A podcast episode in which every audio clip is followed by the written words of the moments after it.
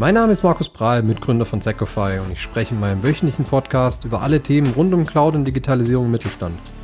Mich interessiert vor allem die Erfahrung nach einem abgeschlossenen Projekt, aber natürlich auch, was sich gerade in der Cloud-Welt so tut. Und damit würde ich sagen, starten wir.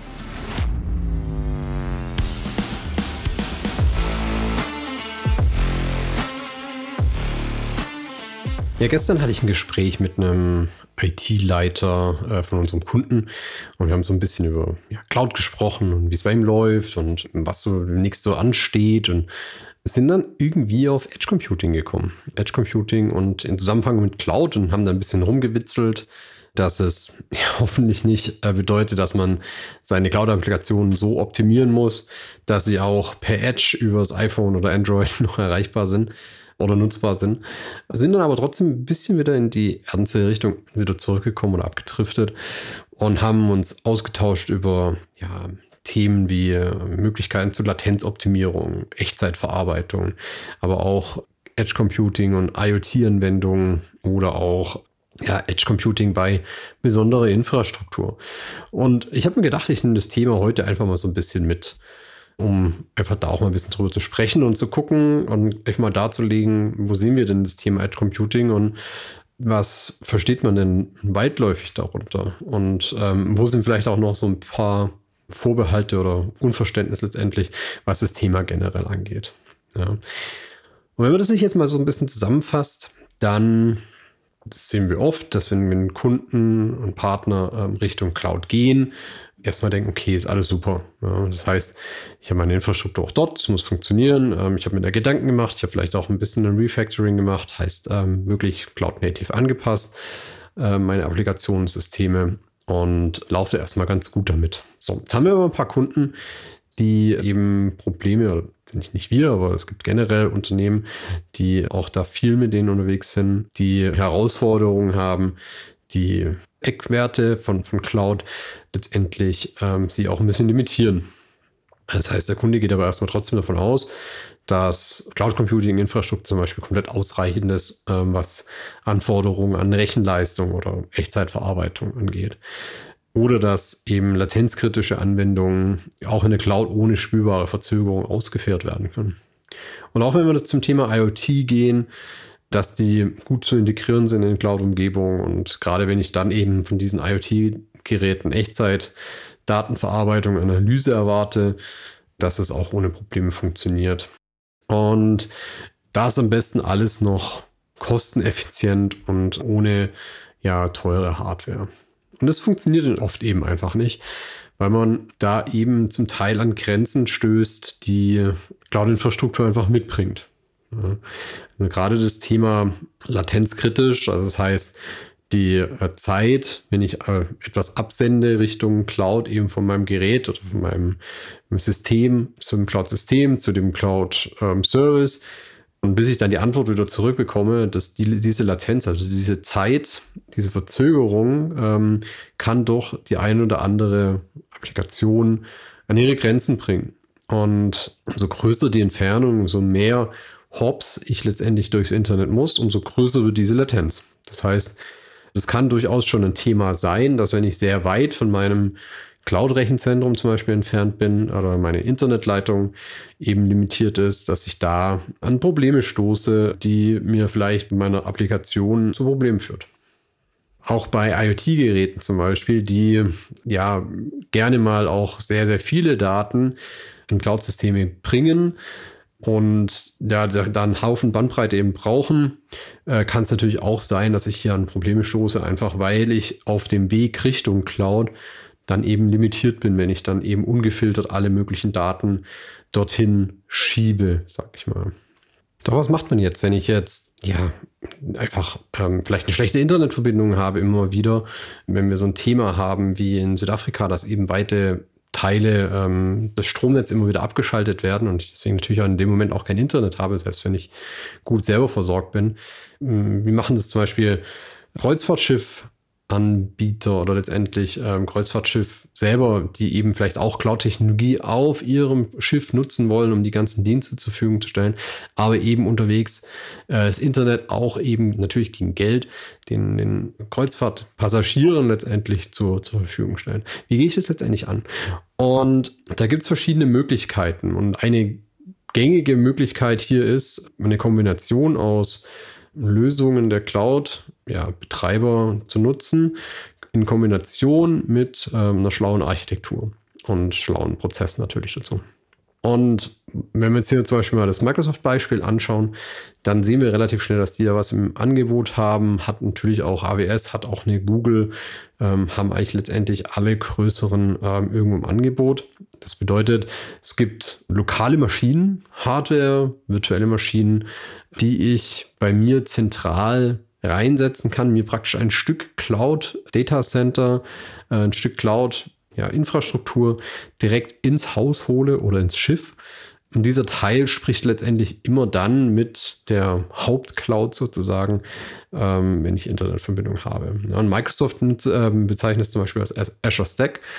Ist ein, letztendlich ein Stück Software, das mir Möglichkeiten ähm, zur Verfügung stellt, virtuelle Maschinen bei mir im Rechenzentrum zu betreiben. Das heißt, sehr kurze Latenzen zu haben, weil ich eine sehr, sehr gute Anbindung habe. Gleichzeitig aber dieses Stück Cloud immer noch über meine ganz normale Cloud-Oberfläche betreiben und ähm, auch administrieren kann. Das heißt, durch so eine Möglichkeit kann ich die Cloud sehr viel schneller ähm, nutzen, ähm, ohne größere Latenzen. Natürlich sehr, sehr viel mehr eingeschränkt. Ich habe lang nicht alle Services zur Verfügung, die ich jetzt vielleicht auch bei, einem, bei meinem Public Cloud Provider online habe. Aber ich kann eben diese Probleme lösen, dass ich sage, okay, ich habe vielleicht zeitweise kein Internet oder schlechtes Internet oder ähm, die Latenzen sind zu hoch, um da meine Applikationen zuverlässig laufen zu lassen. Andere Alternative ist, vielleicht auch so ein System zu nutzen, um Daten zu bündeln, wenn ich jetzt zum Beispiel viele, viele Sensoren habe oder viele Informationen aus verschiedenen verteilten Systemen zu bekommen, die eben in so einem ja, Knotenpunkt zu sammeln und dann eben auch ja, weniger zeitkritisch in die Cloud hochzugeben.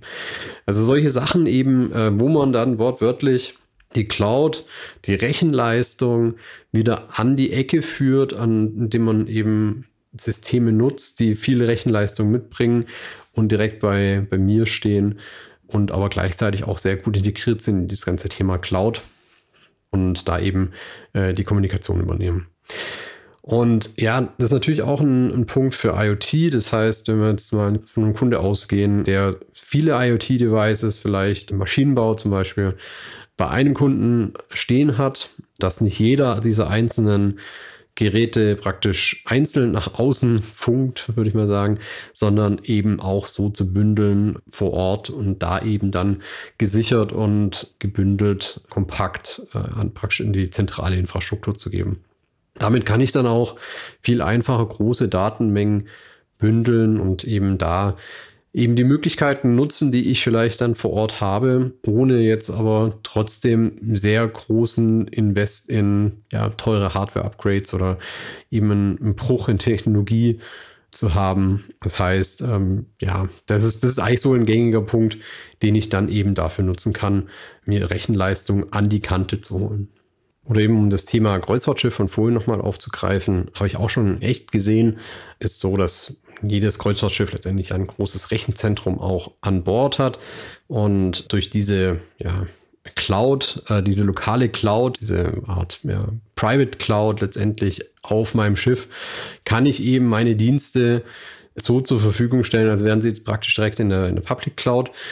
Und sobald ich dann eben im Hafen einlaufe und das große Netzwerkkabel angesteckt wird, dann habe ich einen Sync-Mechanismus und kann hier letztendlich auch wieder mich mit dem ja, zentralen Instanzen abgleichen, ohne eben auf diese ganzen Technologien und ähm, neuartigen Möglichkeiten, wie ich Technologie konsumiere, zu verzichten.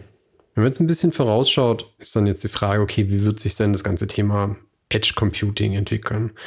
Und sicher ist hier die Antwort, es kommt drauf an, werden beide Richtungen sehen. Das heißt, Edge Computing wird weiter zunehmen, einfach weil man eben immer leistungsfähigere äh, Geräte hat. Das heißt, beispielsweise jeder, der ein iPhone hat, Die ganze Bilderkennung und so weiter läuft direkt auf dem iPhone, kann dafür genutzt werden, das iPhone letztendlich. Die zentrale Sache wird aber dann eben oder äh, weitere Optimierung letztendlich im Data Center durchgeführt. Das heißt, wir werden weiter auf die Systeme oder auf die Geräte setzen, die wir haben, die wir in den Hosentaschen haben, die wir vielleicht auch noch in so einem Rechenzentrum haben, um Aufgaben direkt am Gerät oder direkt beim User auszuführen. Werden aber sicher auch gleichzeitig ein bisschen Abnahme haben in manchen Bereichen, was Edge Computing angeht, einfach weil die Verbindungen besser werden. Das heißt, durch 5G, durch höhere Internetbandbreiten, durch geringere Latenzen wird sicher den einen oder anderen Use Case geben, den wir im Moment noch mit Edge Computing lösen, der dann eben wegfällt und auf dem man dann der Effizienz halber sagt, okay, das kann ich auch einfach zentral bei meinem Public Cloud Anbieter umsetzen. Großes Thema, das aber generell da immer mitschwingen wird, ist, wie verwalte ich es, wie kann ich einen Überblick dabei halten, wie werde ich Herr der Komplexität, weshalb wir sehr wahrscheinlich immer mehr weiter danach streben werden, dass eben die einfachste zu verwaltende ja, Anwendung oder das einfach zu verwaltende System zu realisieren. Genau. Also hier mal kurz einfach nur die zwei, drei Gedanken dazu von meiner Seite, äh, was Edge Computing angeht. Ich glaube, ist nach wie vor ein Thema und es kommt immer ganz darauf an, was ich machen will, ob ich wirklich so zeitkritisch bin oder ob ich so Bandbreitenbeschränkungen habe, wie ich es vielleicht auch denke. Kann man sich immer im Detail anschauen. Aber ansonsten ist es sicher ein Schlagwort, das man sich im Hinterkopf behalten kann, wenn man mit Cloud-Technologie zu tun hat. Genau. Damit sind wir für heute eigentlich durch. Wenn euch der Podcast gefällt, bitte einfach abonnieren. Wir freuen uns über jedes Abonnement. Und falls ihr mit mir sprechen wollt, mein LinkedIn-Account ist in den Show Notes. Einfach mich direkt kontaktieren. Ich trete sehr gerne mit euch in den Austausch. Und bis dahin wünsche ich euch eine erfolgreiche Woche und bis zum nächsten Mal. Bis dann.